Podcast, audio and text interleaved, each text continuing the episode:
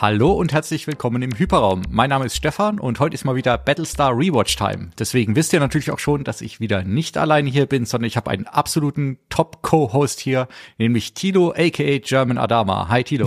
Hallo zusammen. Ja, Mensch, Staffel 3, so schnell kann's gehen, ne? Kaum ein halbes Jahr, dass wir angefangen haben mit unserem Rewatch und schon sind wir bei der dritten Staffel angekommen.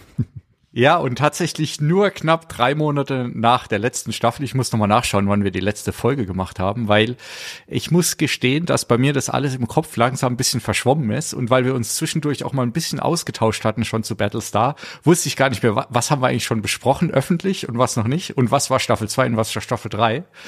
Ähm, zumal ich auch mit meinem Rewatch schon vor ein paar Wochen fertig war, aber ja dann leider keine Zeit für die Aufnahme hatte, musste ich jetzt nochmal ähm, die letzten Tage diverse Wikis bemühen, um überhaupt noch mal kurz zu verstehen, was ich denn so geschaut habe. Wie ging's bei dir? Ja, ziemlich ähnlich. Ich habe es auch so gemacht. Äh, 20 Folgen ist natürlich eine Riesennummer und äh, das ist auch sehr intensives Writing, was äh, David Icke und Ron D. Moore hier größtenteils vorgelegt haben mit ihrem Writers Room zusammen, ähm, so dass eigentlich so in dieser ganzen Staffel würde ich jetzt mal sagen passiert so viel wie in manchen Serien nicht mal von von äh, von zwei, drei, vier Staffeln äh, Umfang. Und wir haben also einen irrsinnig großen Cast mittlerweile. Ne? Auch die Nebenfiguren, insbesondere die, die Zylonen, haben ja am Anfang der, der Staffel sehr, sehr große tragende Rollen auch ähm, die immer weiter aufgebaut werden und da werden Figuren halt wieder aufgegriffen aus den früheren Staffeln. Ähm, das alles, dem allen wird sehr, sehr viel Raum gegeben, aber das macht das Ganze natürlich auch unheimlich spannend als Zuschauer. Und ich habe auch, ähm, ich war wieder äh, überrascht, wie viel ich dann doch auch wieder vergessen hatte von den ganzen Storylines. Und habe hab wirklich auch wieder so Momente gehabt, wo ich dann dachte, wow, das ist ja wirklich toll. Das ist mir früher gar nicht so aufgefallen. Ähm, aber wenn man es dann eben tatsächlich so macht, äh, dass man dann auch Teile immer sehr eng binscht, äh, also ich habe jetzt auch wieder die letzten Tage, ähm, die, die Zuhörer wissen das ja schon, ich fange am Ende dann immer an und, und binge dann nochmal ganz viel am Stück. Und so die zweite Hälfte der Staffel habe ich in den letzten äh, zwei, drei Tagen nochmal durchgeguckt. Und äh, ja, da hat man natürlich dann so einen unfassbar intensiven Sog, der da entsteht, in dem man sich dann reingleiten lassen kann. Und das äh, ja, das, das macht diese Serie ganz hervorragend. Und wie gesagt, sie ist einfach super gealtert. Ne? Ich finde, ähm, das ist alles noch äh, brandaktuell, die Themen, die da drin vorkommen. Ne?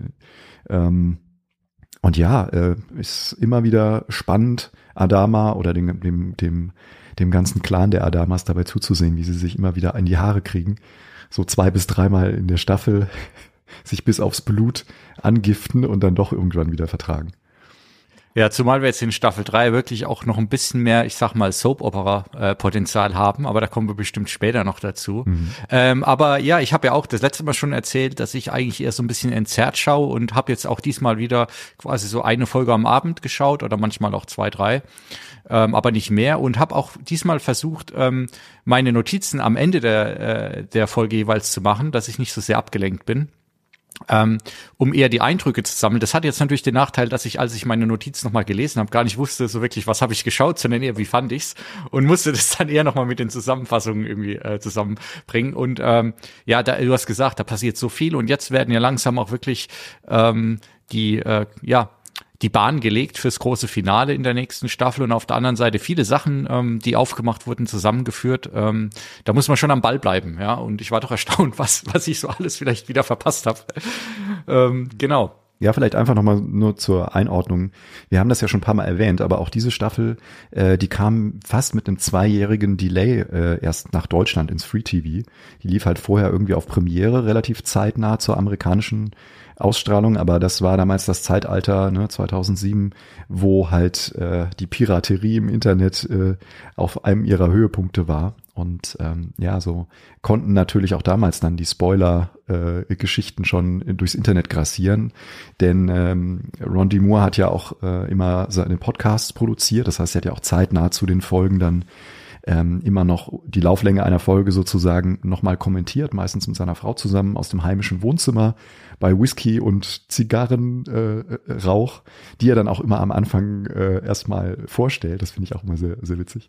Ähm, ja, und äh, Genau, das macht also, äh, ja, das macht diese Reise dann irgendwie auch noch besonders intensiv, weil ähm, ja, das war so der Beginn äh, der, der Spoiler-Kultur, wie man sie heute halt kennt, wo man dann immer versucht, quasi am Tag der Ausstrahlung, äh, wenn die Serie oder die neue ähm, Staffel veröffentlicht wird, immer alles direkt zu gucken, weil man sonst Angst haben muss, am nächsten Tag wird man halt irgendwie am äh, ja an der Kaffeemaschine dann irgendwie durch einen unachtsamen Kollegen auf irgendwas hingewiesen, was man noch nicht gesehen hat. Und äh, ja, das äh, das ähm, äh, ja wie gesagt, diese Serie ist oder diese Staffel ist echt voll von allen möglichen Twists und Plotpoints, von Figuren, die verschwinden und wieder auftauchen. Ähm, ja, da muss man, müsste man heutzutage, glaube ich, schon krass aufpassen. Und deswegen guter Stichpunkt mal Spoilerwarnung, wie auch bei den letzten Folgen äh, zu Battlestar. Wir sprechen eigentlich alles an. Das heißt, wenn ihr die Staffel noch nicht geschaut habt, dann schaut sie. Es lohnt sich auf jeden Fall. So viel können wir vorher schon wieder verraten. Ähm, und es gibt diesmal auch wirklich ein, zwei Twists, glaube ich, die würdet ihr, würdet ihr euch vielleicht nicht versauen wollen, wenn ihr es noch nicht kennt. Ähm, ich glaube sogar, dass wir diesmal eher ein bisschen chronologisch durchgehen können, weil ich habe das Gefühl, dass die, dass die Staffel ähm, doch irgendwie stringenter durchgeht, obwohl es immer diese Bottle-Episodes gibt, sehr stark. Ähm, ich wollte aber trotzdem vorher noch mal ganz kurz ähm, auf ein paar Dinge von Hörenden eingehen weil wir fragen ja immer nach, nach Meinungen und Feedback und diesmal haben wir tatsächlich bisschen was bekommen. Also zum einen hat der, der liebe Marco äh, irgendwann auf Twitter mal ein Bild gepostet äh, von seiner BSG-Box auf dem Schrank, die er dank uns jetzt nochmal anschaut oder zum ersten Mal, ich weiß gar nicht. Das finde ich auf jeden Fall sehr cool, weil ich glaube, ohne ihm zu nahe treten zu wollen, er ist, glaube ich, nicht die Altersgruppe, die damals BSG äh, direkt live gesehen hat. Mhm. Also wenn wir quasi dazu führen, dass Leute dieses Juwel mit uns wiederentdecken. Und dann haben wir ähm, ja äh, mehr Vorbereitungen, als ich jemals in eine der Folgen gesteckt habe, kam von, von einem Hörer, nämlich von Fassstärke. Der hat, das muss ich echt nochmal sagen, also ein rausgehauen an Dokument, ähm, was Thilo und ich uns durchgelesen haben, mit äh, Rückblick Staffel 1 und 2, Kritik Staffel 3, Ausblick Staffel 4, äh, so viele Sachen, ja, ähm, dass wir, glaube ich, eine eigene Folge dazu machen könnten, schon fast. ähm, und ich versuche es später in der Diskussion immer mal wieder einfließen zu lassen, aber ich wollte so ein paar Sachen jetzt schon mal kurz vorher zusammenfassen, weil das war so viel Arbeit und ähm, hat mir auch beim, beim Strukturieren wirklich noch mal ein bisschen geholfen, weil viele von den Gedanken habe ich auch, ähm, dass ich das zum einen erwähnen wollte und nochmal anbringen. Also zum ersten ist, glaube ich, in Rewatch 5 oder 6. Das ist schon mal äh, beeindruckend. Mhm. Ja. ähm, und äh, seine Lieblingsstaffel ist auch die zweite Staffel, hat er geschrieben. Ähm, ähm, und eben auch der ganze Arc rund um die Pegasus und Admiral Kane. Ähm, fand aber, um da auch mal ein bisschen Kritik anzubringen, dass es relativ schnell abgebunden wurde wieder ähm, und die ja, Personen dann schnell verschwunden sind. Ich würde sagen, ich weiß gar nicht, ob wir das besprochen haben, aber das, das kann man auf jeden Fall, glaube ich, so sehen. Ne? Das war dann irgendwie relativ schnell beendet, das Thema Pegasus. Ja, das haben, haben sie leider zu früh abgebrochen. Das war auch meine, meine Ansicht letztes Mal. Ähm, und ein anderer Punkt, den er noch so gesagt hat, und ich glaube, da werden wir jetzt auch in der Staffel öfter drüber sprechen, ist, dass tatsächlich oftmals Handlungen oder Sachen nicht so viel Konsequenzen haben. Ne? Es gibt in einer Folge ein Riesendrama um eine Person oder um, um irgendwelche ähm, Handlungen und dann in der nächsten ist alles wieder vergessen und es geht weiter. Ähm, das würde ich auf jeden Fall auch teilen. Und ein anderer Punkt, der jetzt auch in Staffel 3, glaube ich, sehr zum Tragen kommt, ähm, dass sehr, sehr viel um die gleichen fünf, sechs Leute immer herumgeschrieben wird. Und wir haben einfach, ähm, klar, wir brauchen einen Cast, ne, aber es ist wirklich so, dass man sich schon manchmal fragt, was macht eigentlich Chief Tyrell alles noch auf diesem Schiff, ne? Und wo hat er seine Finger drin?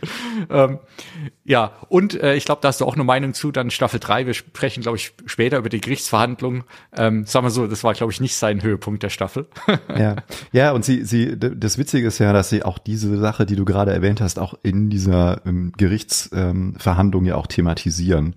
Äh, er hat ja so einen so Monolog, den er halten darf äh, am, am Ende. Ähm, und äh, da kommt nämlich genau dieses Thema auf, ähm, äh, dass man doch eigentlich allen immer alles vergibt und immer irgendwelche großen präsidialen ähm, Pardons ausspricht ne, äh, für, für eigentlich fast jeden. Ja, und äh, ja, genau das macht die Serie irgendwie auch in, in der einen oder anderen Situation, wenn man halt die Schicksale von diversen Tätern halt mal betrachtet, aber ja. Und ich glaube auch, wenn wir da später drüber sprechen, ich habe dann auch im Nachhinein noch mal so ein bisschen drüber nachgedacht. Es ist, es kommt auch in der Staffel immer wieder ein bisschen durch, ne, wenn es darum geht, bestimmte ähm, äh, Kolonien ähm, oder Menschen von bestimmten Kolonien, aber auch einfach auf verschiedenen Berufsständen. Da wird auf jeden Fall mit zwei oder dreierlei Maß gemessen. Und ich sag sogar bei unserem, bei unserem Freund Gaius kann man überlegen, ne, wie das mit dem, mit dem, mit der Gerichtsverhandlung alles wirklich so im, sich zu anderen Leuten auch verhält wieder. Aber ich glaube, da kommen wir später dazu.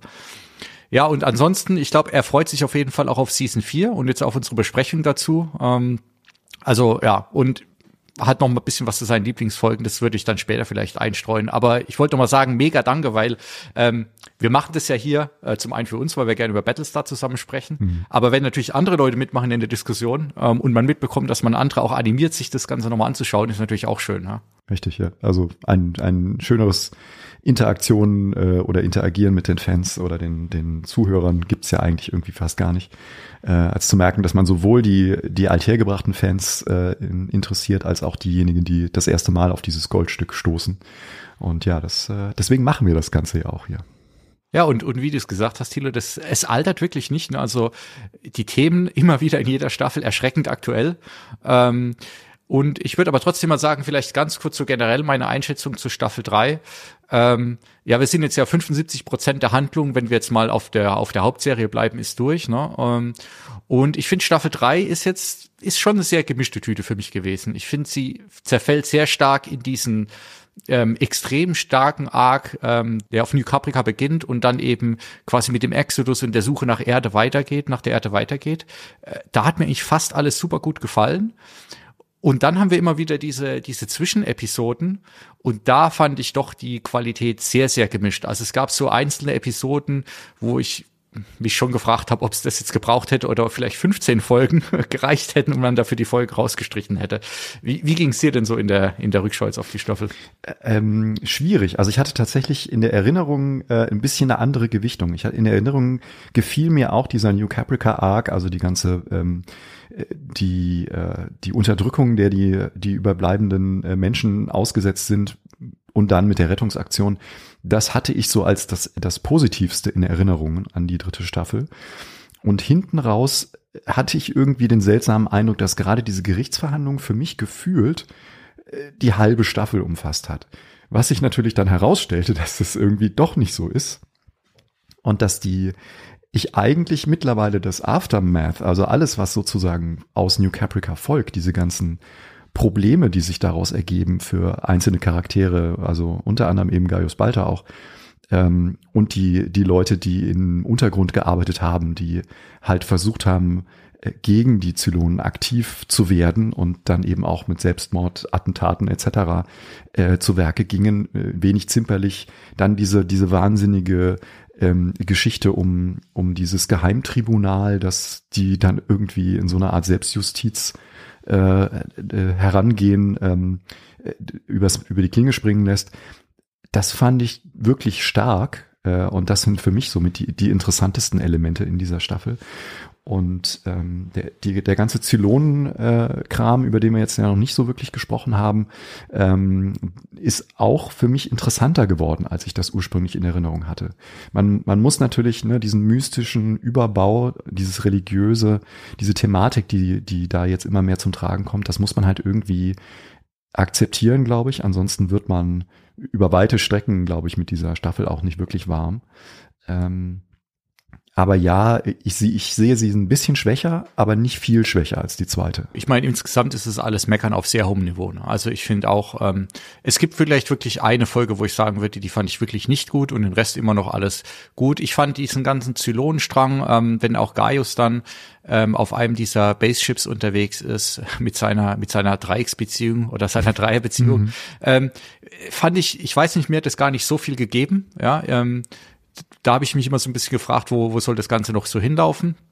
Ja, ich finde es ich find's gut, weil sie dieses Projektionserleben äh, da zum Beispiel vorstellen. Ne? Also wie die Zylonen sich an Bord ihres Schiffes ähm, äh, navigieren können. Also dass die wissen, wo sie hinlaufen müssen, um bestimmte Räume zu erreichen. Als Gaius da durchläuft, hat er ja überhaupt keinen Plan. Er sagt ja, es sieht ja hier aus, jede Ecke sieht aus wie die andere. Äh, wie könnt ihr euch merken, wo ihr eigentlich von A nach B kommt? Ähm, und dann äh, ist ja diese, diese Art der Projektion, die sie halt machen, dass sie sich sozusagen einen Wald vorstellen oder ähm, irgendein anderes Ding vor ihrem geistigen Auge und dadurch können sie dann sich merken, wo sie sozusagen hinlaufen. Ähm, das ist ja ein Element, was dann auch am Ende der Staffel wieder von Bedeutung äh, oder an Bedeutung gewinnt, wenn dann nämlich plötzlich auch Leute wie, wie Roslyn zum Beispiel Teil sein können von dieser Wahrnehmung von Projektionen.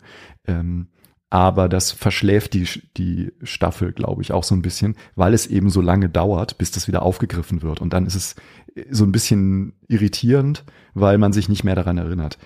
Aber ähm, ich finde diese, diese Dreierbeziehung, ne, die der, der Balta da an Bord hat und dieses, ähm, dieses Ringen um sein Leben, weil bei ihm geht's ja quasi immer um den Überlebensinstinkt, ähm, dass er sich da diese Lügen ausdenkt. Äh, das ist ähm, ich weiß, warum sie das gemacht haben, nämlich weil sie äh, in der Vorbereitung zu dieser äh, einen Folge, wo es dann sozusagen um die Auslöschung oder die potenzielle Auslöschung der ganzen Zylonen geht, ähm, weil sie ihn halt dann dort sozusagen brauchten als jemand, der äh, eben nicht in, infiziert werden kann von diesem Virus, den sie da an Bord dieses äh, verlassenen äh, Base finden, in Form dieses Satelliten oder was immer das ist der sich dann herausstellt als, als ähm, Pathfinder, also als Wege, Wegepunkt auf dem Weg zur Erde, als Navigationsmarker äh, sozusagen.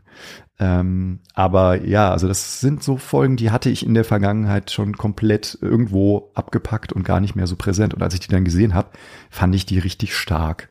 Ne? Weil die Frage ist dann wieder nach dem Einsatz von biologischen Waffen zum Beispiel. Wie kann man das rechtfertigen? Kann man das, ne, in, äh, wo, wo äh, wo hört dann sozusagen die Täterschaft auf? Ähm, macht man sich dann quasi dem Feind gleich, wenn man sich eines solchen Mittels bedient und. Da sind wir auch gleich bei, bei zwei Personen, die ich jetzt in, in der Staffel in unterschiedlicher Weise mal hervorheben würde, weil ähm, zum einen haben wir ja Halo, der ähm, gerade bei dem Arc ne, eine Rolle spielt, weil ähm, es geht darum, dass die Idee ist, quasi diesen Virus zu benutzen, um einfach alle Zylonen auf einmal auszurotten. Ähm, und er dann den Plan ja verhindert, indem er diese Gefangenen, ähm, die quasi die Träger sein sollen, umbringt, äh, bevor es soweit kommen kann. Und äh, Lee Adama, der die Idee, glaube ich, äh, hat oder zumindest ziemlich stark befürwortet. Ähm, und ich finde, ähm, bei den beiden ähm, Halo ist für mich so ein bisschen der, der Held der Staffel, weil der hat, äh, finde ich, einfach zwei fantastische Folgen. Die eine ist die, ne, ähm, und die andere ist, wenn er, wenn er quasi diesen, diesen Doktor, diesen rassistischen Doktor, mhm. das Handwerk legt. Ähm, und gerade wenn wir überlegen, durch, durch was für Schmerzen er in Staffel 2 gegangen ist, ne, äh, finde ich das super, dass er auch einfach jetzt mal diese Momente bekommt. Während ich finde, Adama in der ganzen Staffel bei mir wirklich mal ein bisschen äh, abbaut, ja, weil ich finde, ähm, sowohl von dem, was er macht und wie er sich verhält, ja, können auch nochmal drüber sprechen, da mit seiner, mit seiner Liebesbeziehung, diesem ganzen Drama, finde ich einfach, ähm, ja, der, also ich finde sowohl der Charakter, ja, ähm, ich glaube, so wie er gedacht ist, aber auch so wie man ihn vielleicht unbewusst wahrnimmt, gefällt mir überhaupt nicht mehr in der ganzen Staffel. Ja, also ich auch am Schluss ähm, da kommen wir vielleicht, dass, dass er dann auf einmal noch Anwalt werden soll, weil sein Großvater ja auch mal irgendwie sich ja. mit Recht beschäftigt hat. Das ist, ist sehr auch, konstruiert. Also, mhm. ja, also, ja. ja. Das stimmt schon. Ja, das ist mir auch aufgefallen. Also da übertreiben sie es so ein bisschen. Ich finde auch diesen Anfang, ne, wo er da auf, auf New Caprica, wo sie da dieses Body-Shaming machen, ne, wo er dann in seinem Fettsuit über die Brücke läuft ne, und seine, äh, seine Frau ihn dann immer wieder ne, so ein bisschen auch neckt und darauf hinweist, dass er sich ja komplett gehen lässt und ähm, all diese Dinge. Also da äh, ja, da übertreiben sie es ein bisschen, ne? Und dann, dann nur um das Ganze dann aufzulösen, ne, in so einer Gym-Szene, wo er dann sagt, ja, hey, äh, das nächste Mal Halo, ne, wenn ich wenn ich wieder so zulege, dann weist du mich aber darauf hin, weißt du, so ganz, du denkst, okay, äh, äh, da ist die Serie vielleicht halt doch nicht so gut gealtert, ja. Genau, genau, genau. Nee, aber ansonsten, ich find's, ich find's cool, dass sie jetzt zum Beispiel diese Bar auch haben, also dieses Joes, wo die sich dann immer treffen und dann nach der Arbeit oder zwischen den Schichten halt sich mal einen hinter die Binde kippen ähm, das hat irgendwie gefehlt, weil die saßen ja eigentlich in den vorangegangenen Staffeln immer nur in diesem, in diesem Poker-Hinterzimmer rum, wo sie sich dann ne, irgendwie da an ihren Tischen immer äh, einen, ja, auf die Rübe gehauen haben, wenn sie nicht mehr wussten, äh, wie sie jetzt weiterspielen sollten oder so. Ähm, ja, insofern finde ich diese Bar-Atmosphäre ganz cool, weil das auch wieder die Möglichkeit gibt, dass man halt die Pärchen so ein bisschen gegeneinander aufwiegt, denn wir haben ja auch sozusagen mit, mit Dee und Lee und wir haben auf der anderen Seite aber immer noch Starbuck, ne, mit ihrem, äh, äh, mit ihrem Typen. Und da ist ja immer noch diese, diese große Love-Story zwischen den beiden, die da im Raum steht, die dann witzigerweise ja auch wieder mal überhaupt nicht äh, dann so richtig aufgelöst wird. Sie wird halt nur so ein paar Folgen lang benutzt, um Trouble zu, zu machen und äh, mündet auch in einer super Folge für mich. Ich finde diese ähm, ähm, Unfinished Business ist das, glaube ich, äh, heißt ja auf Englisch. Ähm, die Boxfolge. Die Boxfolge, genau. Die es auch in zwei unterschiedlichen Längen gibt. Es gibt nämlich die Ausstrahlungsfassung, die 40 Minuten lang ist, diese Standardlänge. Und es gibt einen Extended Cut, der auf der Blu-ray-Box ist. Ähm, ja, wo sozusagen diese ganzen Rückblenden auf New Caprica ähm, vom Fokus her ein bisschen weiter gestreckt sind. Also da dürfen dann auch wirklich alle paar äh, Konstellationen ein bisschen mehr Zeit miteinander in dieser in dieser Phase verbringen, die ja dann auch immer wieder hier und da im späteren Verlauf der Staffel natürlich auch wichtig ist. Und die Idee, ähm, zumindest die Idee finde ich gut, um halt Dampf abzulassen, so einen Abend in der Woche oder wie häufig auch immer das ist, wo die sich dann mal, äh, egal, äh, ungeachtet von Rang etc., als einen auf die Mütze geben können dass dann halt der Galen Tyrell gegen den, den äh, Admiral Adama plötzlich im Ring steht ne, und die sich die Fresse polieren. Ich kann aus ärztlicher Sicht, verstehe ich das von Doc Hottel nicht, dass er sowas zulässt, dass hier die, die Entscheidungsträger und die, ne, die wichtigen Positionsleute, dass die sowas machen dürfen. Naja, weil wir wissen ja, es gibt ja so Langzeitschäden auch beim Boxen, aber gut. ja. ich finde die Boxfolge, da, bin ich so ein bisschen äh, zwiegespalten. Ich finde das Setting finde ich auch ganz cool ähm, und ich finde es auch wieder, das ist halt sowas, ne, ist super rau und auch wenn wir dann Adama in seinem Ober, in seinem Unterhemd da rumlaufen sehen, also äh, das, das passt halt wieder zu dem Ganzen. Ich finde ähm, zum einen könnte man auch da wieder kritisieren, ähm, es sind wieder, es gibt dieses Box-Event und schon wieder die gleichen sechs, acht Leute. Ähm, nehmen das Ganze für sich ein. Ja, also was machen die ganzen anderen Leute auf der Galaktika? Ähm, und ich finde halt, ähm, ja, diese, diese Rückblenden zwar zum Teil auch ganz interessant ähm, und ich finde in der Folge auch so dieses leichte Knistern zwischen Roslyn und Adama ähm, ganz cool. Aber ich finde halt einfach diese, ja, worum es ja viel geht in der Folge, ich finde einfach diese Liebeskonstellation mit Lee, die, äh, Starbuck und, und, und Sam, das erschließt sich mir gar nicht, ja.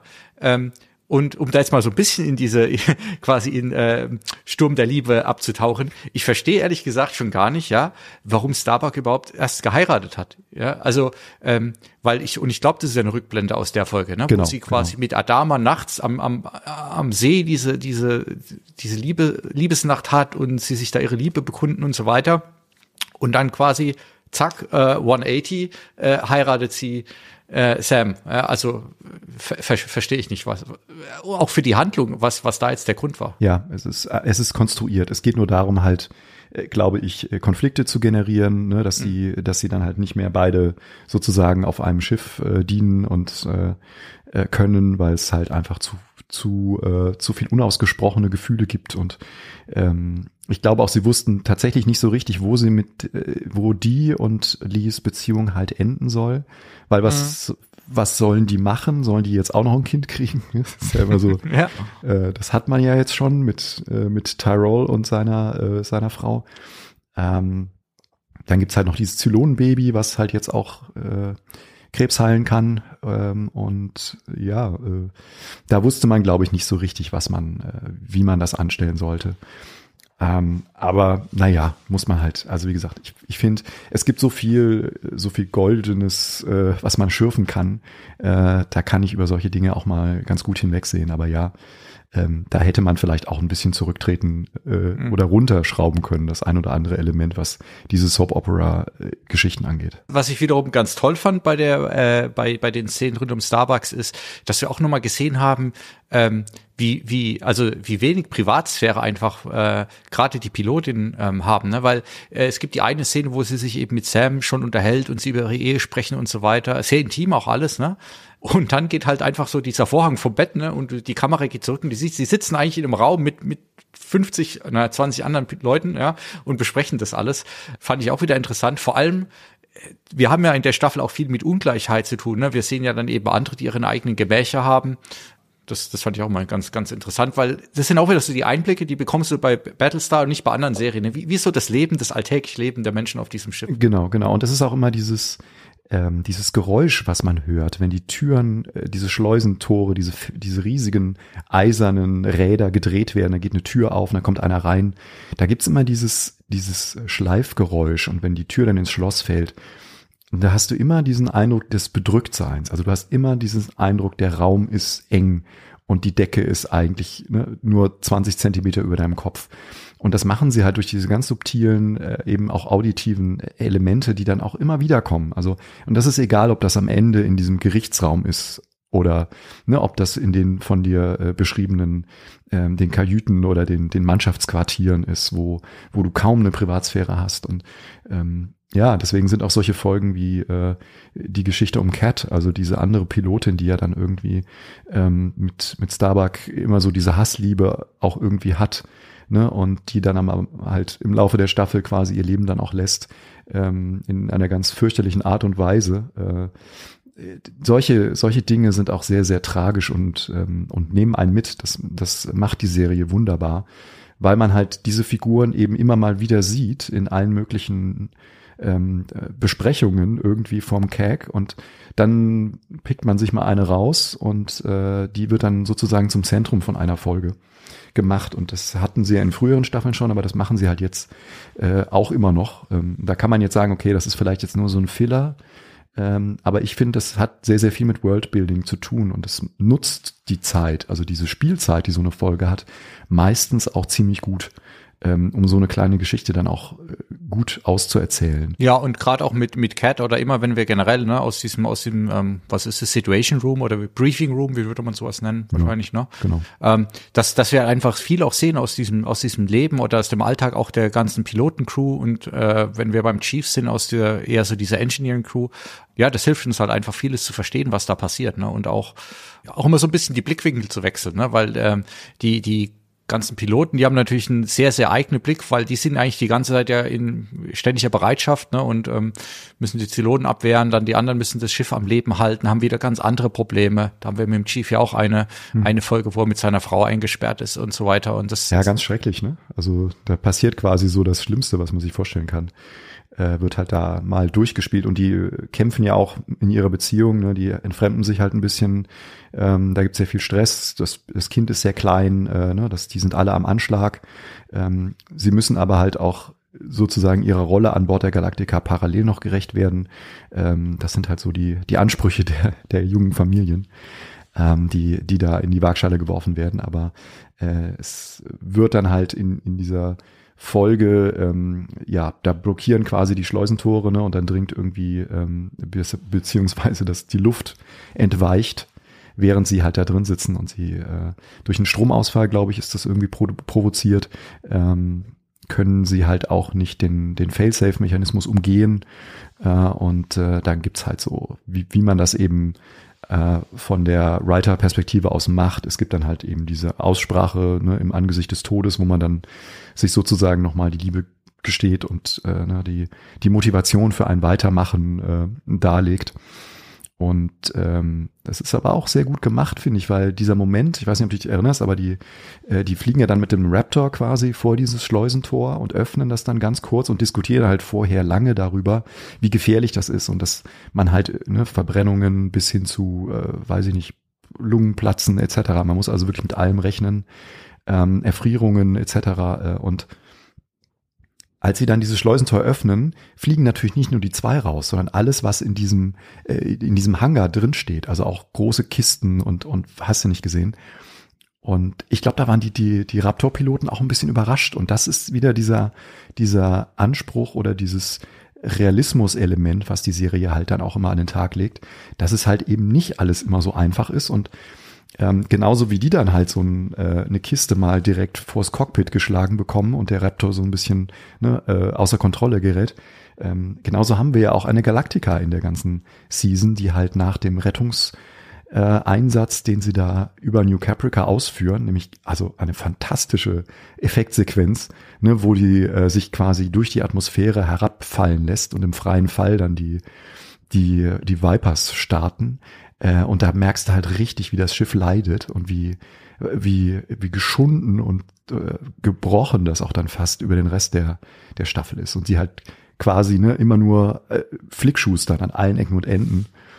Und man hofft, dass das Schiff noch lange genug äh, überlebt, bevor es auseinanderfällt. Also da, wir springen jetzt zwar sehr, aber das muss ich auch nochmal sagen, diese, diese Kampfsequenzen, die jetzt auch eben mal wieder die, die wirklich großen Kämpfe sind, also nicht irgendwie Viper gegen irgendwie so ein äh, einzelnes Zylonenschiff, sondern halt die, die Battlestars gegen, gegen die Base-Ships und so weiter. Und wirklich, äh, weil das so gut aufgebaut wird, die Hoffnungslosigkeit der Leute auf New Caprica, ne? Und sie haben sich schon eigentlich fast damit abgefunden, dass sie verlassen wurden und so. Und dann kommt wirklich so wie der sprichwörtliche Retter vom Himmel, fällt die Galaktika runter, du siehst, dass sie fast auseinanderbricht. Ähm, äh, parallel gibt's noch den großen Weltraumkampf, das sind auch wirklich ähm, klar, das CGI ist ein bisschen gealtert, aber es ist einfach toll gemacht und es nimmt einen emotional richtig mit, ja, wenn dann, ähm, ich weiß gar nicht, ob es der Kampf ist oder der Folgekampf, wenn dann die Pegasus quasi noch ähm, auf Selbstmordmission geht. Mhm. Ähm, ja, äh, fand ich, fand ich mega. Ja, also der Einstieg da richtig gut. Ja, ja, also die Pegasus wird geopfert, um, ähm, um dem Rest der Flotte die Flucht zu ermöglichen. Und ich glaube, Lee äh, steuert sie dann auch so, dass sie eben äh, quasi kurz bevor sie explodiert, rammt sie dann noch einen, einen Base Star von den Zylonen und diese äh, die Trümmer, die dann dort wegfliegen, die nehmen dann noch einen zweiten mit. Also das ist schon sehr spektakulär anzugucken und äh, auch für für Effekte-Fans hat die Serie wieder und wieder immer so Sequenzen, wo du denkst, ja, wow, das das sieht aber jetzt cool aus. Ähm, das Einzige, was da so ein bisschen rausfiel für mich, war so, dass äh, die, die Geschichten in diesem Nebel, wo Lee und, und Kara, also Starbuck dann irgendwie äh, da so ihre, äh, in den letzten Episoden, wo sie dann verschwindet, äh, in Maelstrom heißt die, glaube ich, ähm, da, äh, ja, da, da sind die Effekte so ein bisschen, naja, da sieht man das Greenscreen dann irgendwie. Ähm, aber das macht nichts. Also im Großen und Ganzen ist das alles wirklich äh, Mäkeln auf sehr hohem Niveau. Ja, über wen wir auch noch sprechen müssen, ähm, ist eben unser alter Freund Gaius, ne? ähm, weil ja, also ich glaube, insgesamt ist es viel mehr so eine Ensemble-Staffel. Es gibt nicht wirklich die einzelnen Personen, die jetzt äh, ganz, ganz wichtig sind, aber er ist einfach, ja, ähm, schon so ein bisschen das Zentrum des Ganzen, weil er ist ja am Anfang, wissen wir, ist ja noch der, der Präsident der Kolonien, ähm, hat aber tatsächlich eigentlich ja wirklich gar nichts zu melden, ne? wird quasi von den Zylonen erpresst oder, oder gezwungen, Entscheidungen zu treffen.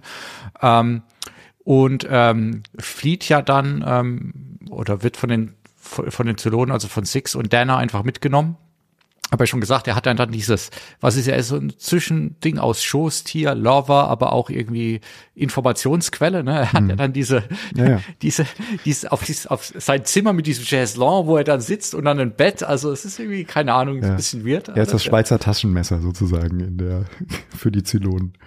Ja, genau.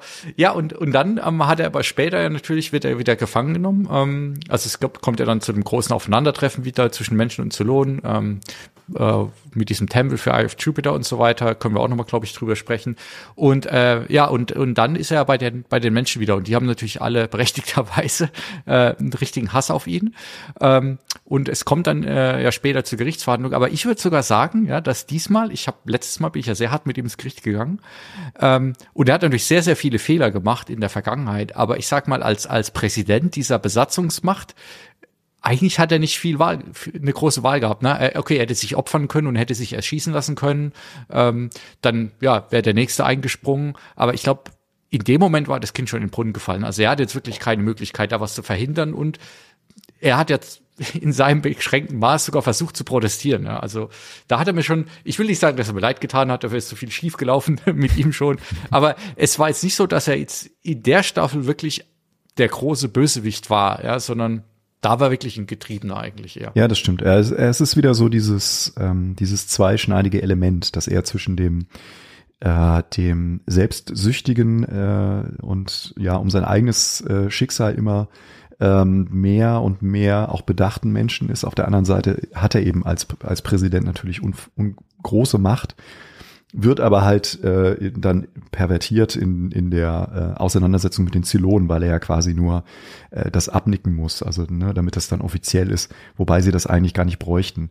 Ähm, aber ja, äh, es wird halt hier auf die Spitze getrieben in dem Moment, wo, wo Leoben ist es, glaube ich, sogar ihm die Knarre an den Kopf hält ähm, und er dann klein beigibt und dann eben zum Beispiel diese, diese äh, 200 ähm, äh, Erschießungsnamen, die auf der Liste stehen, äh, abzeichnet. Und das ist ja dann das Element, was im Laufe der Staffel am Ende wieder aufgegriffen wird und was ihm halt äh, dann äh, auch diesen Prozess beschert, ähm, was übrigens auch äh, Gator äh, ja in ein paar Folgen äh, übel zu spüren bekommt, äh, in der schon kurz erwähnten äh, Folge, äh, wo er ja dann fast auch aus der Luftschleuse rausgeblasen wird generell kann man eigentlich sagen, ne, das, äh, du hast, glaube ich, vorhin auch schon mal gesagt, diese ganze Aftermath äh, mit dem, was auf New Caprica passiert ist, das beschäftigt äh, ja die, die verbliebene Menschheit und auch die, die Personen schon sehr, sehr lange. Und es geht eigentlich die ganze Zeit, habe ich das Gefühl, in der Staffel so ein bisschen dann um die Suche nach ähm, Gerechtigkeit oder Vergeltung oder Wiedergutmachung, je nachdem, aus welchem Blickwinkel man es sieht, ne? weil auch Roslyn, ähm, die sich ja dann später auch sehr aktiv in diese Gerichtsverhandlungen mit einmischen will, ähm, hat natürlich auch, ne, dadurch, dass sie ja ähm, in ihren Visionen ähm, oder in ihren Erinnerungen nochmal wahrgenommen hat, äh, dass Gaius da auf jeden Fall eine tragende Rolle gespielt hat, scheinbar in, im, im Hergang der Ereignisse, ist ja auch davon getrieben, ähm, einfach ihn jetzt ähm, zu bestrafen oder oder sogar vielleicht eigentlich umzubringen oder umbringen zu lassen, ja, weil sie ihn, sie hat jetzt zwar auf einer Seite wieder das Leben gerettet, was auch immer wieder sagt, aber auf der anderen Seite, sorry, ähm, auf der anderen Seite sieht sie ihn ja wirklich so als den den Hauptbösewicht äh, der ganzen Nummer ja, und ähm, das beschäftigt sie auch sehr lange. Ja, ja, und das macht die, äh, das macht diesen, das machen diese letzten Folgen von der Staffel auch ganz wunderbar, finde ich, weil sie den Zuschauer auch immer wieder äh, darauf hinweisen, wie simpel man doch gestrickt ist in der Wahrnehmung, ähm, wenn, wenn Lee dann äh, seinen Monolog da hält und ähm, nachdem er ja auch Roslyn quasi im Kreuzverhör äh, darauf oder entlockt hat, dass sie halt wieder, dass ihr Krebs wieder zurückgekommen ist, dass sie den Kamala-Extrakt, der halt diese Halluzination auch begünstigt, wieder einnimmt, ähm, nachdem er, er der sozusagen, äh, ja, und das, das auch eins mit der entscheidenden Elemente halt für diesen, äh, diese Gerichtsverhandlung gegen Gaius Balta eben auch darstellt. Und ähm, wie gesagt, in, in dem Moment, wo er dann seinen Monolog halten darf und er dann halt äh, sozusagen die ganzen Zuhörer darauf hinweist, dass die äh, das Vergeben und das Improvisieren quasi äh, an der Tagesordnung steht ähm, und man sehr kreativ mit, äh, mit Blickwinkeln auch hantiert, wenn es darum geht, Schuldzuweisungen zu verteilen. Ähm, das ist äh, eine, eine ziemlich interessante äh, ethisch-moralische Fragestellung, die diese Serie natürlich auch äh, wirklich heraushebt und immer wieder ähm, auch neu diskutiert und halt äh, klar, insbesondere kann man das dann verstehen, das ist halt im, im Nachklapp nach 9-11 und den, der Verfolgung der, äh, der Terroristen und ähm, ne, dem, dem Einrichten eines äh, einer äh, ausgeprägten Überwachung innerhalb der, äh, des US-Staates, ähm, der auch in, den in den persönlichen Bereich hinein, äh, Big Brother is watching you und sowas, Abhörgeschichten. Äh, ähm, das sind alles Dinge, die hier natürlich ganz bewusst auch platziert wurden. Äh, ne? Das ist also ein hochpolitische Statement, was auch immer wieder gemacht wird. Und trotzdem ist da so viel Allgemeingültiges auch versteckt, ne? dass man, äh, dass man dann auch genau in diesen Situationen merkt, wow, das ist für so eine Sci-Fi-Serie doch schon ein richtig krasses Pfund, mit dem hier gewuchert wird. Also, ne, da, da können sich heutige Serien immer noch große Stücken von abschneiden. Haben wir jetzt tatsächlich auch in der aktuellen Serie wieder ne, das, das Thema Folter, was ja auch gerade im, in, äh, im Nachgang von 9-11 ähm, Riesenthema war mit Guantanamo, wie du gerade schon gesagt hast, eine Waterboarding. Wir haben ja da auch quasi so eine Art chemisches Waterboarding ja, ja. mit mit äh, mit Gaius Balta. Toll gemacht, toll gemacht, auch ganz simpel inszeniert, ne? Also, ne, wie er da in diesem Wasserbassin sitzt und die quasi dann immer diese Taschenlampe auf sein Gesicht scheinen lassen und du siehst dann halt immer äh, in, in, dem, in der medizinischen Abteilung, wie, wie die drei, vier Leutchen halt um den äh, fixierten Gaius Balta herumstehen. Ähm, visuell super gemacht, finde ich, für, für dieses Medium, äh, wie, wie es dann umgesetzt wird. Und ja, genau, äh, auch diese Assoziation hatte ich auch. Äh, also da geht's hier ans Eingemachte und er ist ja nicht der Einzige, der, der sozusagen gefoltert wird in dieser Staffel. Und ich glaube, das muss man auch immer noch mal so ein bisschen einfach wirklich in den Kontext setzen, weil ähm, das, das Militär in, in, in Battlestar, das ist auch schon, ähm, ne, die, die haben zum einen, würde ich mal sagen, diesen sehr, sehr amerikanischen Blickwinkel. Das ist einfach, da wird anders draufgeschaut bei uns, aber auf der anderen Seite genau deswegen fassen die schon ein paar sehr, sehr heiße Eisen an, gerade äh, zu der damaligen Zeit, in dem damaligen Klima, ähm, in so einer doch eher Mainstream-Serie. Also ähm, mhm da hat man sich schon einiges gewagt. Ja. ja, und es wird auch immer wieder dann versucht, einfach eine, eine, eine dritte oder sagen wir es mal zumindest eine, eine zweite Position immer wieder ins Spiel zu bringen, weil nämlich Doc Hottle sitzt ja auch daneben. Und der sagt dann halt auch irgendwann so, jetzt ist aber auch gut. Ich kann aus medizinischer Sicht das jetzt nicht mehr gutheißen, dass das hier weitergetrieben wird, während Roslyn Adama ja dann auch immer noch befeuert, weiterzugehen und weiterzugehen. Ähm, ne, also da, das ist ganz, äh, ganz wunderbar vielschichtig ähm, äh, inszeniert. Und auch Roslyn, ne, die ist sich ja auch äh, in der Staffel mehr und mehr eigentlich so zur reinen Machtpolitikerin entwickelt. Ich meine, am Anfang ist sie da reingefallen und hat irgendwie versucht, alles zusammenzuhalten und auch zu verhindern, dass das Militär da eine Art Militärdiktatur aufbaut.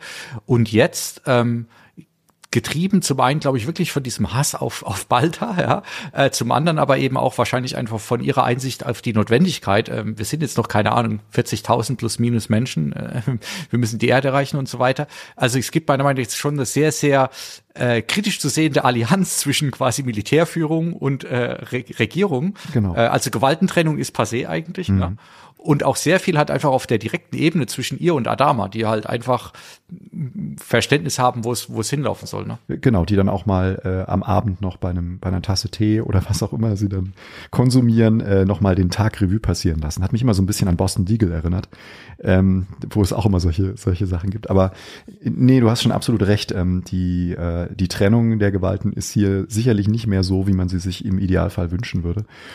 Und äh, insbesondere wenn dann halt eben noch die aufkeimende Annäherung, die Romanze, die zwischen den beiden sich dann irgendwie entwickeln wird, ähm, die, die unterstützt das ja nicht. Und trotzdem schafft es die Serie wieder und wieder auch Momente zu kreieren, wo sich die Charaktere dann auf einmal nicht so verhalten, wie man es klischeemäßig dann tatsächlich erwarten würde.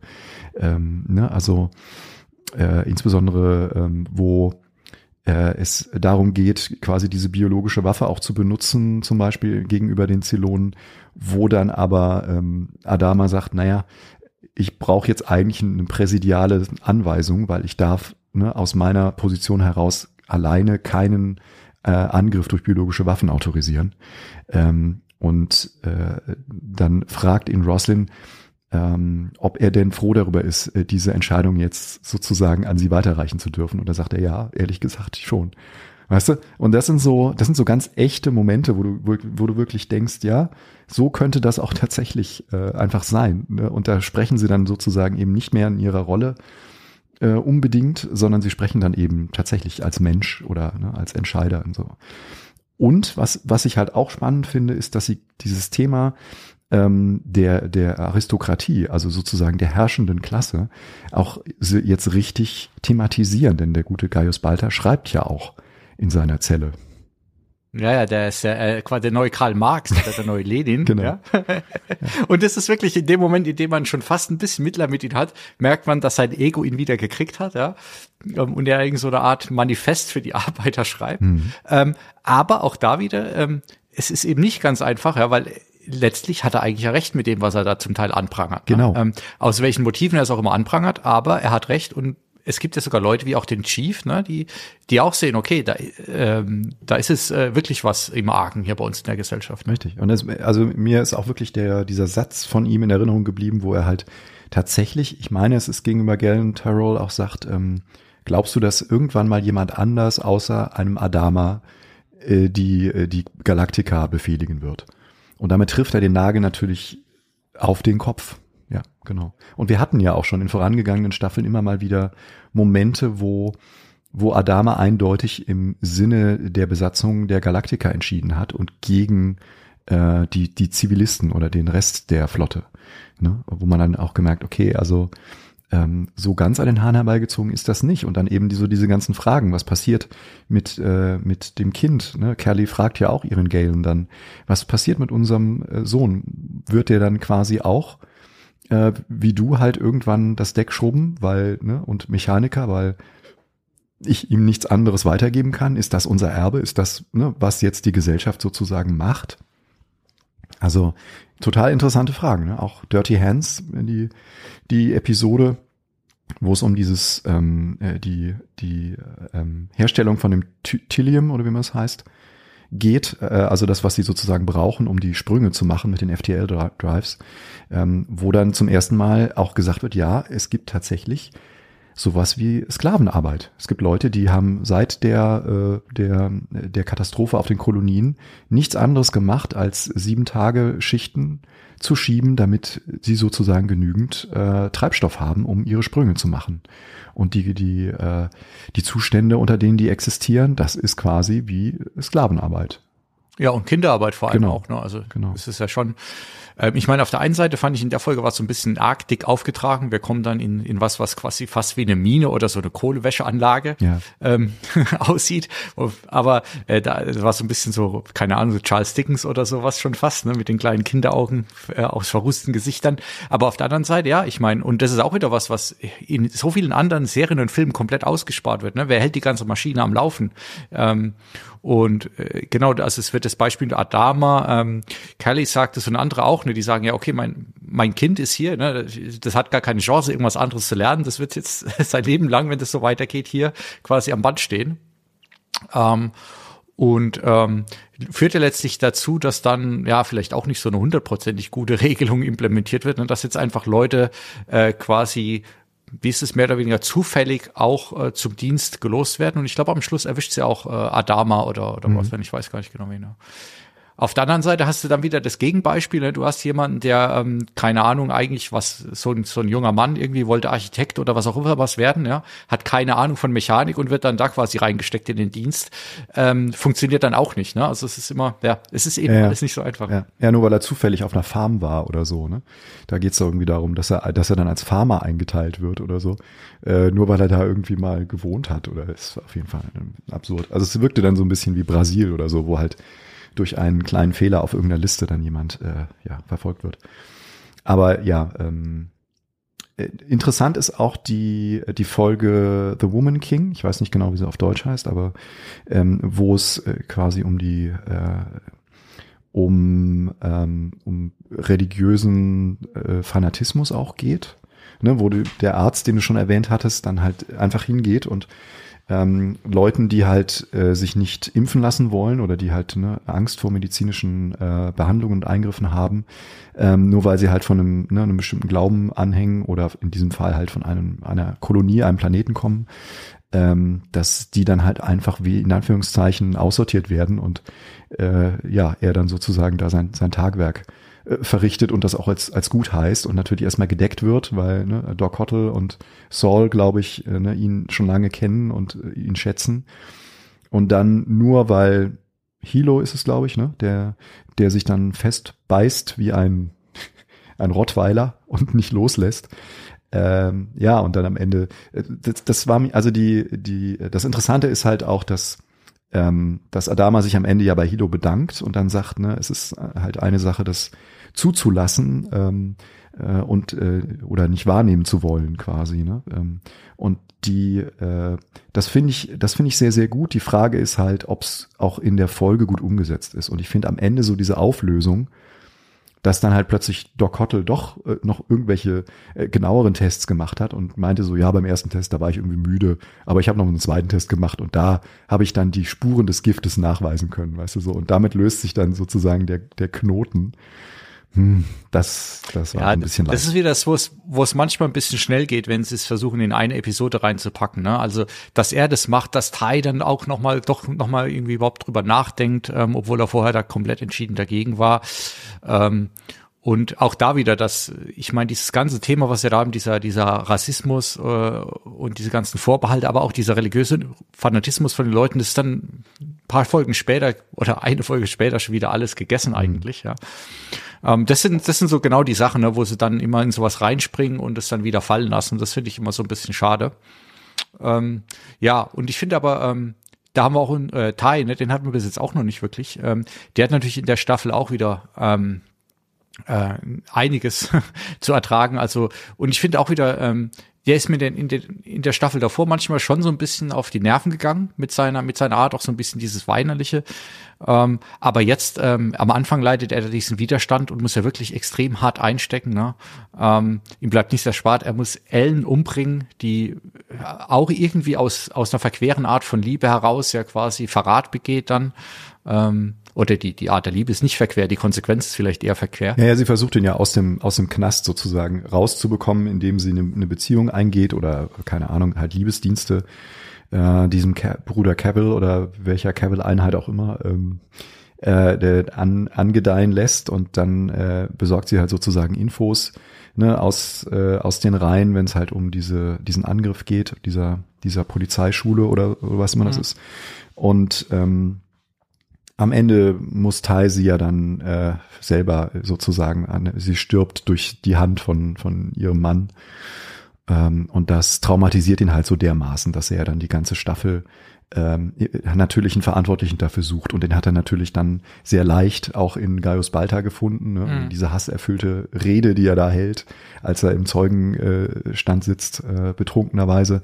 Ähm, das ist schon ziemlich krass. Äh, aber ja, ähm, er verliert ein Auge ne? und äh, wie gesagt, das ist sozusagen äh, bildlich dafür, dass er eben den, den wichtigsten Teil seines Lebens auch auf New Caprica verloren hat. Ähm, sehr, sehr sehr, sehr eindringlich äh, umgesetzt und passt natürlich auch zu ihm, ne, zu seinem Acting, wenn er dann, äh, er sieht ja sowieso schon immer extrem äh, böse und verbissen aus und jetzt kann er halt echt noch den, den äh, Captain Ahab irgendwie da machen. ja, und er, er, hat ja dann quasi auch irgendwie einen Hass auf Adama, ähm, äh, der ja dann auch eigentlich erst dadurch gelegt wird, ne, sie, sie greifen einen ähm, Bulldog heißt er, glaube ich, ne, mhm. diesen, diesen Piloten, der vermeintlich den Zylonen entkommen kann, auf und ähm, will ihn ja auch die ganze Zeit gegen Adama aufstacheln, weil er ihn ja diesen, diesen Bulldog damals so ein bisschen im Stich gelassen hat oder den Zylonen überlassen hat, mehr oder weniger.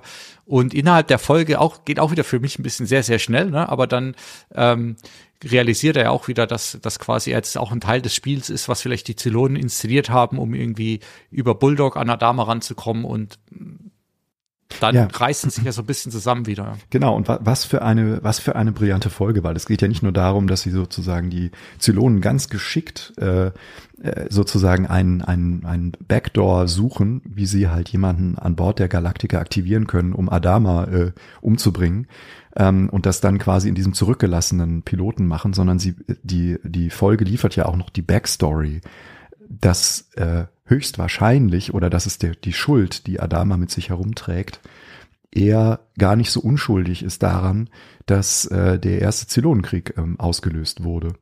Oder nee, der zweite, glaube ich, weil es darum genau der zweite, weil es darum ging, dass, dass er in, in geheimen Missionen unterwegs war und herausfinden sollte, wie hoch die Truppenstärke äh, und die, die Militarisierung sozusagen vorangeschritten ist der Zylonen und ähm, in, halt im, im Grenzgebiet sozusagen äh, äh, unterwegs war und er dann eben diesen Piloten abgeschossen hat, weil sie nicht wollten, dass er in die, in die Hände der, der Zylonen fällt ähm, und selber den Befehl auch noch dazu gegeben hat. Also ganz, ganz krass.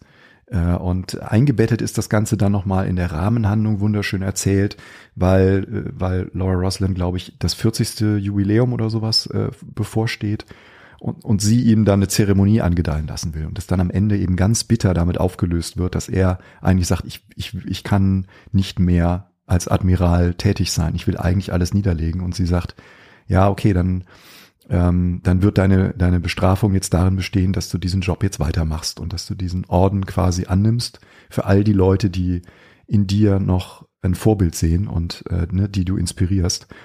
Und äh, ja, also auch hier wieder eine poetische äh, und genauso tragische ähm, äh, Auflösung von, von diesem Dilemma gefunden und gleichzeitig noch Worldbuilding gemacht. Also nur besser kann man es irgendwie kaum machen, finde ich so. Dann haben wir noch den anderen Charakter, äh, der immer wichtig ist, ist eben Starbuck. Ne? Sie hat jetzt ähm, am Anfang, ähm, muss ich sagen, der Einstieg hat mir gar nicht so sehr gefallen, weil sie ist ja von New Caprica in dieser äh, Beziehung oder äh, erzwungenen Beziehung ne, mit, mit Number Two, glaube ich, ähm, der sie und ihr vermeintliches kind, kind in so einer Art Wohnung irgendwie hält und sie dazu zwingen will, ähm, ihn zu lieben. Ähm, fand ich ehrlich gesagt nicht ganz so stark, weil das hat mich sowohl optisch nicht angesprochen als auch von, von der Handlung. Ähm, äh, und dann, ja, verliert sie sich ja auch so ein bisschen in, was ist das, ihren, ihren Visionen oder in ihrer Rolle in dieser, dieser Suche nach Erde, ne? Genau. Äh, und du hast ja vorhin dann die Malstrom-Folge angesprochen, in der sie ja vermeintlich dann auch wieder in den Tod äh, fliegt und da verloren geht. Ähm, wie fandest du ihren Arc jetzt in der Staffel? Ähm, also ich fand ihn, ne, sie, sie hat wirklich immer eine der härtesten Nummern, finde ich, weil ne, dieses, äh, ja, ich weiß es nicht, also dieses eingesperrt sein, ne, und dann äh, die, der Typ, der halt immer wieder vorbeikommt und sie tötet ihn dann immer wieder und er kommt aber dann einfach zwei Tage später wieder um die Ecke und ähm, versucht halt sozusagen diese, diese äh, von ihr zu hören, glaube ich, ich liebe dich. Also es geht ne, um diesen Liebesbeweis. Äh, und das wird dann eingebettet in ihre Visionen und ne, die, diese Malereien, die sie schon seit äh, ihrer ki frühesten Kindheit halt auch macht, ähm, die halt beweist, dass sie irgendwie eine besondere Bedeutung hat äh, in der ganzen Geschichte, ähm, von der er halt schon weiß, das hat er ja schon das erste Mal, als er in Staffel 1, glaube ich, oder wenn man das war, vorkam, ähm, hat er schon davon gesprochen, dass sie, äh, dass sie eine ganz besondere Bedeutung hat und er sie deswegen auch nicht tötet, sondern ne, äh, irgendetwas in ihr halt auslösen will. Und naja, das mit dem Kind ist ja dann auch eine ganz tragische Geschichte, weil ne, die, sie ist ja dann ganz beseelt von dem Gedanken, halt jetzt Mutter zu sein, ähm, nachdem er ihr diese Lüge aufgetischt hat. Ähm, und dann stellt sie ja dann nach ihrer Rückkehr auf die Galaktika fest, dass das eben dann doch nicht so ist, weil dieses Kind halt zu jemand ganz anderem gehört. Äh, ja, zumal sie das Kind am Anfang ja auch total eigentlich ähm, ignoriert oder oder gar nicht sie vernachlässigt das Kind, ja, ja und genau. nennt es auch nur this und wie auch immer und dann ja. dann hat sie quasi diesen Sprung gemacht und dann muss sie quasi wieder mhm. sich trennen. Ja. ja. Also sehr sehr sehr krass und am Ende ja, ähm, das war ein riesiger ähm, ein riesiger Mediastunt damals, also weil sie halt wirklich nicht haben rauskommen lassen, dass dass Katie Sackhoff wieder zurückkehren würde für, äh, also ganz am Ende von der Finalepisode, sondern es ist quasi die, ich glaube, es ist die viertletzte Folge Maelstrom, ähm, dass sie dort dann in ihrem Raptor halt auch explodiert und, und unter den, äh, ja, den, dem erschrockenen Blick von Lee Adama äh, den, den, die Fernsehleinwand verlässt. Und man hatte sie für die nächsten Folgen halt auch aus dem Vorspann rausgenommen, ihren Namen. Also sie tauchte da auch nicht mehr auf und nur ähm, die, äh, die engsten Eingeweihten am Set, also die Schauspieler, äh, äh, Kolleginnen, äh, die wussten natürlich davon, dass sie wieder äh, kommen würde. Ähm, aber das war schon ein, ein riesiger äh, Wow-Moment, als da am Ende dieser unidentifizierbare äh, Raptor wieder auftauchte, oder der Viper wieder auftauchte auf dem Radar. Ähm, und ja, das, äh, äh, das, das, ich weiß nicht, ob es immer noch so gut funktioniert, weil man, ich habe irgendwie erwartet, ich, ich hätte auch aus dramaturgischer Sicht sie vielleicht erst in der nächsten Staffel wieder auftauchen lassen, ähm, weil gerade diese letzte Episode ja auch mit dem Reveal der, der Final Four, weil sie Nummer 5 fehlt ja irgendwie noch so ein bisschen, ähm, aber äh, das reicht eigentlich schon an Sprengstoff, finde ich, für als Cliffhanger. Ähm, und Michael Reimer macht da wieder hervorragende Arbeit als, als Regisseur bei diesen, bei diesen Folgen, äh, wie er halt die Musik, ne, also dieses, dieses tolle, ikonische Musikstück von, von Bob Dylan, was äh, ja hier in der Version von Jimi Hendrix immer mal wieder so ein bisschen auftaucht, bis es dann halt so eine Coverversion am Ende wird. Ähm, und äh, ja, das ist äh, sehr, sehr schön, weil auch die, ähm, ja, die, die Art, wie es inszeniert wird, ne? also dass sie quasi immer diese, diese, diesen Riff hören in zuerst ist es nur ein Radio in Joes Bar und Ty dreht ja irgendwie total durch, der hört es dann halt in den Wänden und als er im Zeugenstand sitzt ne, und, und macht, man hat also wirklich eine Ahnung, der wird langsam echt verrückt. Und dann merkt man halt, er ist nicht der Einzige, der es hört. Und dann kommen halt, ne, äh, treffen sich noch andere Personen.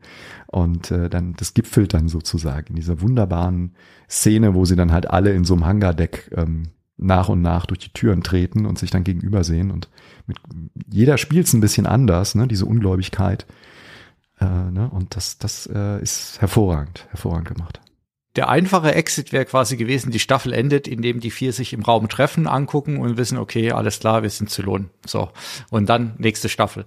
Aber ich, dadurch, dass es halt weitergeht, ne, und erstmal, sie stehen dann alle so ein bisschen zu ratlos und wollen es nicht wahrhaben, bis sie sich, ohne es wirklich auszusprechen, eingestehen müssen, okay, es ist wohl so, wir sind zu lohn, ne. Und dann aber, weil weil es ja auch quasi eine, eine Stresssituation, ist glaube ich keine Gefechtssituation, ich weiß gar nicht genau, doch, aber doch, es doch, ist, ist so genau, mhm. jeder muss zurück an die Station, ne? Und dann ähm, okay, äh, wir, wir quasi wir erkennen uns und dann aber direkt eigentlich jeder nimmt wieder seine alte Rolle ein ähm, und macht wieder weiter, was was das eigentlich gerade noch mal so ein bisschen weiter dreht. Das fand ich eigentlich dann das das eigentlich coole an diesem Reveal, ne? Ja, dass ja. dass sie wieder zurück in ihre alte Funktion gehen. Mhm. Ähm, und jetzt ja auch, es gibt jetzt ja viele Fragen. Ne? Was, was heißt es jetzt überhaupt, wenn du Zylon bist, aber eigentlich jetzt da deine Rolle weitermachst? Ne? Und was heißt das auch für diese Final Four und Final Five? Ähm, ja, also äh, zusammen mit dem Musikstück, was mich ehrlich gesagt auch ein bisschen überrascht hat, dass man bei so einem bei so einer Serie, die ja meistens eigentlich ihren eigenen Soundtrack haben, ne? Ähm, gerade wenn sie quasi in einer alternativen Realität oder äh, Universum spielen, dann auf einmal so ein, so ein Stück aus unserer Zeit, unserer Welt zu hören. Mhm. Ähm, ist Absicht. Ja, es aber ist, ist super. Das sagt ähm, Ron D. Moore in, in dem Podcast äh, ah, zu, okay. der, zu der Folge auch, dass er ganz bewusst ähm, auch dieses Lied genommen hat und dass das in dem, in dem Universum, in dem Battlestar-Universum dann auch vorkommt, weil es natürlich auch wieder so ein kleiner Vorweggriff schon darauf ist, dass sich unsere, also die menschliche Zivilisation hier auf der Erde und das Battlestar-Universum äh, äh in irgendeiner Form auch berühren. Und das wird ja dann ganz am Ende von Staffel 4 wieder relevant und deswegen meinte er, war ihm das unheimlich wichtig, ähm, dieses, äh, dieses Lied halt eben da äh, zu nehmen, ähm, weil das halt äh, sozusagen durch die Zeiten hinweg eine Verbindung darstellen soll. Und ähm, ja, aber wie gesagt, es äh, ist halt auch ein, der Text ist sehr, sehr ähm, vielschichtig. Der ist halt äh, klar Bob Dylan, ne? es ist irgendwo immer politisch, aber er ist halt auch sehr vage gehalten. Ne? Es geht halt um einen einen äh, Joker und einen Dieb, die sich unterhalten und die dann ne, halt über die Relevanz von ähm, von oder die Flüchtigkeit des Lebens etc. Äh, erzählen und ähm, das Fehlen von Identitäten und das sind halt alles so Dinge, die auch äh, Galactica halt äh, wunderbar ähm, verbalisiert und dann kommen halt am Ende, deswegen heißt der Song ja auch All Along the Watchtower, dann geht's halt um diesen Wachturm und den Leuten, die da oben stehen und alles beobachten ähm, und keiner weiß so genau, ne, wer, was sie sind und was ihre Rollen sind und das ist natürlich genau das, was auch diese diese Final Four oder Final Five ähm, haben, weil sie nämlich offensichtlich aus der Rolle fallen. Also das sind keine äh, Zylonen, wie wir sie sozusagen etabliert bekommen haben über die letzten drei Staffeln, sondern von denen scheint es offensichtlich nicht ganz so viele Versionen zu geben. Ähm, deswegen halt auch der Name Final. Ähm, und wir haben ja auch die gute äh, Dana, ähm, äh, die ja deswegen, weil sie die ja gesehen hat auf dem im Tempel äh, im Auge des Jupiter in der Episode, da, deswegen wird ihre ganze Reihe ja quasi in den Ruhestand versetzt, weil nämlich Cavill, also Nummer eins, nicht möchte, dass das bekannt wird. Und die, diese Geschichte, warum das so ist, das wird dann in der Staffel 4 erzählt. Ähm, und ja, das schon wieder brillant gemacht, muss man ganz einfach sagen. Ja, einzige, das einzige kleine Salzkorn, was ich da reinwerfen würde, mhm. und es geht auch nochmal auf, auf, auf Feedback auch von, von Fassstärke ein, ähm, dass es jetzt ausgerechnet die vier sind, ja, ähm, wirft auch wieder so, keine Ahnung, das ist, jetzt sind schon wieder die gleichen. Ne? Chief macht ja wirklich in der Staffel alles und jetzt ist er auch noch einer der Final Five. Ähm, auch wenn man das jetzt mal ein bisschen weiterspinnt, ähm, macht es, macht es Sinn, dass jetzt die, die Zylonen wirklich genau in diesen Rollen ähm, auftauchen. Ähm, keine Ahnung. Ja? Ich finde schon. Also bei gerade um bei, bei Galen zu bleiben, der hatte ja auch tatsächlich eine, eine Liebesbeziehung mit äh, mit Boomer. Also ne, der fühlt sich schon zu Zylonen hingezogen. Ähm, bei dem Sam ist das, glaube ich, ne? Äh, kann man sagen, der hat ja als Widerstandskämpfer, äh, ja, ja, er hat ja schon sehr, sehr lange überlebt, sozusagen, äh, äh, ne, ähm, auf dem auf dem Planeten, wo Starbuck ihn dann gefunden hatte, äh, auch nicht wirklich aufgelöst und ähm, bei äh, bei der neuen persönlichen Assistentin von Roslyn, ich habe ihren Namen jetzt gerade Ich habe auch gerade gar nicht, ja. Ähm, die hat auf jeden Fall noch gar keine Backstory. Also von der wissen wir ja kaum irgendwas, äh, was, ne, was, was dann wieder interessant wäre, weil es ja ne, dann sozusagen eben kein bekannter Charakter ist. Naja, und für, für Tai ist es natürlich ultra krass wieder, ne, dass er äh, ja sozusagen als einer, der, von dem man am wenigsten gedacht hätte, der alte Kriegshund, ähm, dass er einer sein könnte, dass er sich dann eben herausstellt. Äh, und ich finde es auch richtig krass, dass er dann erstmal diese Schiene fährt, so nach dem Motto, während die anderen sehr unschlüssig sind. Die stehen ja da in dem Raum und wissen erstmal gar nicht so richtig, wo oben und unten ist. Und er sagt dann, nee, ich, ich entscheide jetzt einfach. Ich bin ein Offizier der, der kolonialen Flotte ne, und mein Name ist Saul Tai und, und bla bla bla. Ähm, und ich entscheide mich, ein Soldat zu sein und das bin ich halt ab jetzt. Ne? Und dann geht er halt wieder zurück auf die Brücke und guckt Adama mit entschlossenem Blick entgegen. Und äh, ja, das, ähm, das lässt äh, ne, Großes erhoffen für, für Staffel 4, wie das denn jetzt weitergeht, weil man muss ja immer damit rechnen, dass die vielleicht auch irgendwann aktiviert werden oder ne, irgendwann versuchen, äh, irgendwie die Menschheit ins Jenseits zu befördern. Ähm, ja, schauen wir mal. Ja, also wir haben jetzt viele Sachen aufgemacht nochmal äh, bekommen, äh, für die für Staffel 4 sind. Ich meine, wir haben, wir haben jetzt komplett fast ausgelassen die ganze Suche nach der Erde und Eye of Jupiter und so weiter. Ähm, aber ich denke, ähm, ja, da gibt's jetzt extrem viel aufzuarbeiten in Staffel 4. Und mir gefällt auch, es ist ja, viele kritisieren das, aber mir gefällt es genau, dass jetzt eben dieses, dieses mystische und religiöse, philosophische Element so ein bisschen mehr, äh, mehr Platz bekommen hat in Staffel 3, ne? Und jetzt in, in Staffel 4 dann auch nochmal relevanter wird. Weil das hebt's für mich jetzt eben genau ab von, von anderen äh, Hard-Sci-Fi-Serien. Ähm, und ich finde es auch einfach ähm, nach wie vor extrem gut äh, eingebaut. Also es ist nie so, ne, dass es jetzt irgendwie zu abstrus wird ähm, und auch nicht, dass was ja bei, bei anderen Serien oftmals gerne passiert, wie bei Lost oder so, ne, dass tausend Sachen aufgemacht werden und dann kurz vor Ende aber nicht mehr richtig zu, zugemacht werden können und so weiter. Ich finde, hier ist das Maß noch richtig gut behalten bis jetzt und ich freue mich jetzt auch nochmal drauf, in, in Staffel 4 zu erleben, wie es weitergeht, ja. Hm.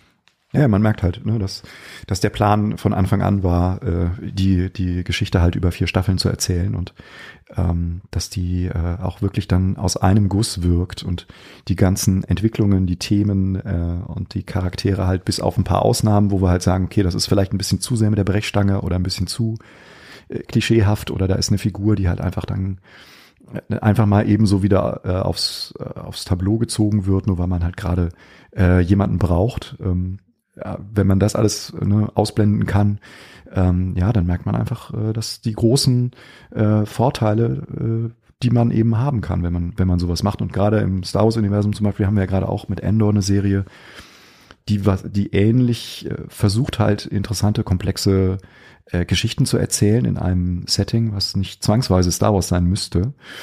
Und ich muss tatsächlich gestehen, ähm, ich habe jetzt halt durch diesen Rewatch äh, von Galactica gemerkt, wie, wie gut man Sci-Fi-Serien tatsächlich machen kann.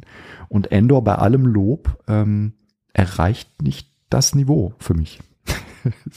Tut mir leid, wenn ich das so sagen muss, aber Endor ist schon richtig klasse und ne, hat auch äh, durchaus seine Qualitäten. Aber sie kriegen den Spagat einfach nicht so toll hin, äh, wie man ihn von der Star Wars-Serie, glaube ich, dann erwarten würde in, in dem Bezug auf ähm, Eye Candy, also dass man halt auch mal eine Raumschlacht hat und etwas mehr bekanntere äh, Elemente, die man eben in Star Wars auch liebt, ähm, die wir in Mando zum Beispiel sehr häufig sehen oder ähm, in, in Book of Boba Fett hin und wieder auch bekommen haben. Und das sind so Sachen, da ist die Balance in Battlestar Galactica viel ausgeglichener, weil sie selbst in Folgen, die ähm, die nur charakterbasierend sind, immer wieder noch Momente schaffen, wo du halt wirklich auch dann noch Spannung hast, die, wo du wirklich an den Nägeln kaust. Ja, und ich meine, sie haben natürlich dann bei, bei Battlestar dann vielleicht auch so ein bisschen den Vorteil, dass sie eben innerhalb dieser vier Staffeln jetzt wirklich ihr komplett eigenes Universum mit ihren eigenen Regeln aufbauen konnten. Ähm, Gerade jetzt zum Beispiel dieses ganze Thema Mystizismus und, und diese Religion. Wenn du das auf Star Wars, dann, dann hast du ja sofort einen riesen Fass, weil du bist irgendwie bei den Jedi mit drin und dann kannst du einfach schon fast gar nicht mehr erzählen, was du erzählen willst, ohne irgendwie äh, den, den Kanon im Blick halten zu müssen. Ne? Ähm, aber ich würde auch sagen, ich finde, ähm, also ich finde jetzt auch mal, was man, was ich jetzt sonst noch gesehen habe an Science Fiction in den letzten Jahren, wie dann auch die neuen Star Trek ähm, äh, Varianten und so weiter, da muss man, glaube ich, gar nicht drüber sprechen. Ich finde jetzt, warten wir mal doch Staffel 4 wieder ab, aber ich finde im Moment äh, steht Battlestar schon noch ähm, über all dem als Serie jetzt, ne? Als klar, Star Wars ist nochmal ein ganz anderes Thema, wenn man sich die Gesamtheit anschaut, aber jetzt auch, wenn man auf Serienebene ist, ist es immer noch einfach äh, unglaublich, was da erzählt wird und wie es erzählt wird. Ähm, ich, ich könnte jetzt eigentlich Staffel 3 gerade nochmal schauen, ja, und würde nochmal 20 neue Sachen entdecken, die wir entgangen sind. Ähm, ich finde es nach wie vor einfach fantastischer. Ja, dem kann ich eigentlich nichts hinzufügen. Das ist ein wunderbares Schlusswort, finde ich, für mich. Guckt sie, wenn ihr es noch nicht ja. getan habt ne, und euch jetzt nicht habt tot spoilern lassen von uns äh, und durchgehalten habt bis zum Ende von diesem Podcast, dann äh, ja, äh, holt euch in irgendeiner Form, sei es jetzt über einen Streamingdienst oder äh, digital oder in einer guten alten physikalischen Form äh, eine Blu-ray. Äh, das lohnt sich. Es ist tolles, tolles äh, Unterhaltungsfernsehen. Genau, und vielleicht äh, letzte Frage, Thilo, du hast ja immer einen guten Überblick. Was von den Spin-offs oder Nebenprodukten von Battlestar, äh, gibt es irgendwas, was wir zwischen Staffel 3 und Staffel 4 äh, noch beachten müssen oder kommt alles jetzt quasi erst nach Staffel 4? Äh, nee, also wir hatten ja schon, also The Resistance war ja vor Staffel 3. Das, das ist ja so, da ist eine der Charaktere, die in den ersten ein, zwei Folgen, glaube ich, äh, also in einem Selbstmordattentat sich dann opfert. Ähm, in dieser Polizeiakademie äh, Ehrengeschichte. Äh, der ist die, die Hauptfigur. Ähm, aber ansonsten haben wir, glaube ich, jetzt erstmal nichts, weil die anderen Dinge hatten wir ja schon besprochen. Also The Plan und Razor, die hatten ja theoretisch eher was mit Staffel 2 zu tun. Äh, deswegen kann man eigentlich, glaube ich, relativ äh, gut so in die Staffel 4 reinstarten. Ja, dann auf jeden Fall, Leute, ähm, guckt, dass ihr das Ganze streamen könnt. Nehmt euch ein Beispiel, äh, schickt uns euren Input, ja. Ähm, äh, egal, ob es äh, zu unserem Format oder zu Battlestar ist, ja. Ähm, wir würden es sehr gerne mit aufnehmen und mit euch diskutieren. Ich muss gestehen, ich selbst bin jetzt bei Staffel 4 schon fast wieder blank. Mein, mein Gedächtnis ist auf jeden Fall nicht mehr up to date. Ich, für mich ist jetzt alles quasi wie neu nochmal. Ich freue mich jetzt schon mega drauf, das zu erleben. Ähm, zeitmäßig, äh, realistisch gesehen, glaube ich, unser Plan, dieses Jahr alles abzubinden, ähm, wird wahrscheinlich nicht funktionieren, aber wir können dann das neue Jahr relativ zeitnah, glaube ich, mit dem Staffel 4 Rewatch äh, einläuten. Genau. Und dann auch ein Gesamtfazit ziehen, ne, wo ich mich auch schon sehr drauf freue. Mhm. Richtig, da werden wir dann nochmal alles, alles durchsprechen und natürlich dann äh, vielleicht auch noch die Prequel-Serie Caprica, äh, da können wir auch noch ein paar Worte zu verlieren. Mhm. Aber das äh, soll dann sozusagen erst Thema werden, wenn wir über Staffel 4 gesprochen haben, also irgendwann in den ersten Wochen des neuen Jahres. Könnt ihr damit rechnen, wieder was in eurem Podcatcher zu finden. Genau, und bis dahin geht's ja auch bald weiter mit dem Finale zu Andor. Äh, Tilo, ich denke, da wirst du dir es nicht nehmen lassen, nochmal ähm, ein bisschen was aufzufahren. Äh, bin ich auch gespannt. Mhm. Ähm, du hast ja gerade schon gesagt, auch eine fantastische Serie einfach. Ja. Ähm, ja. Ein unverhofftes Juwel nochmal, sage ich mal, am Ende des Star Wars-Jahres. Ja, ja, ja. Aber ja, wir hatten das ja ein sehr unebenes Star Wars-Jahr. Ja. Äh, deswegen, äh, genau, freuen wir uns natürlich äh, im Fandom umso mehr auf diese fantastische Serie und wie sie denn da auch den Cliffhanger äh, gestalten werden. Das wird sicherlich dann auch interessant sein. Ähm, aber ja, da muss man wahrscheinlich dann erstmal noch zwei Jahre auf eine Fortsetzung warten. Das macht aber nichts. Mhm. Ähm, ich glaube, da haben wir noch ganz, ganz viel anderes Star Wars, was zwischendurch wieder auf uns kommen oder auf uns zukommen wird. Genau, und ansonsten können wir ja mal beobachten, welche Filmprojekte an- und abgesagt werden. ähm, das hält dann ja auch immer bei der Stange. genau. Ja, super. Ähm, hier geht's jetzt weiter demnächst noch mit einer Folge zu Watchmen, die ich äh, in der Pipeline habe. Da freue ich mich auch schon drauf. Finde ich auch ein super äh, Franchise. Ich weiß gar nicht, Thilo, ob du da äh, drin bist in der Serie oder in den Büchern. Äh, ich habe den, doch den Comic habe ich tatsächlich äh, und äh, na den Film von Zack Snyder habe ich natürlich auch gesehen. Also äh, ja, sollte man sich auch mal antun, wenn man nur irgendwas im entferntesten Superhelden anfangen kann. Ja, Who Watches the Watchmen? Genau, da freue ich mich auch schon drauf.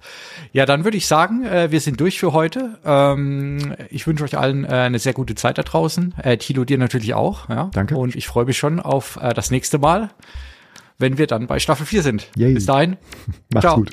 Möge die Macht mit euch sein.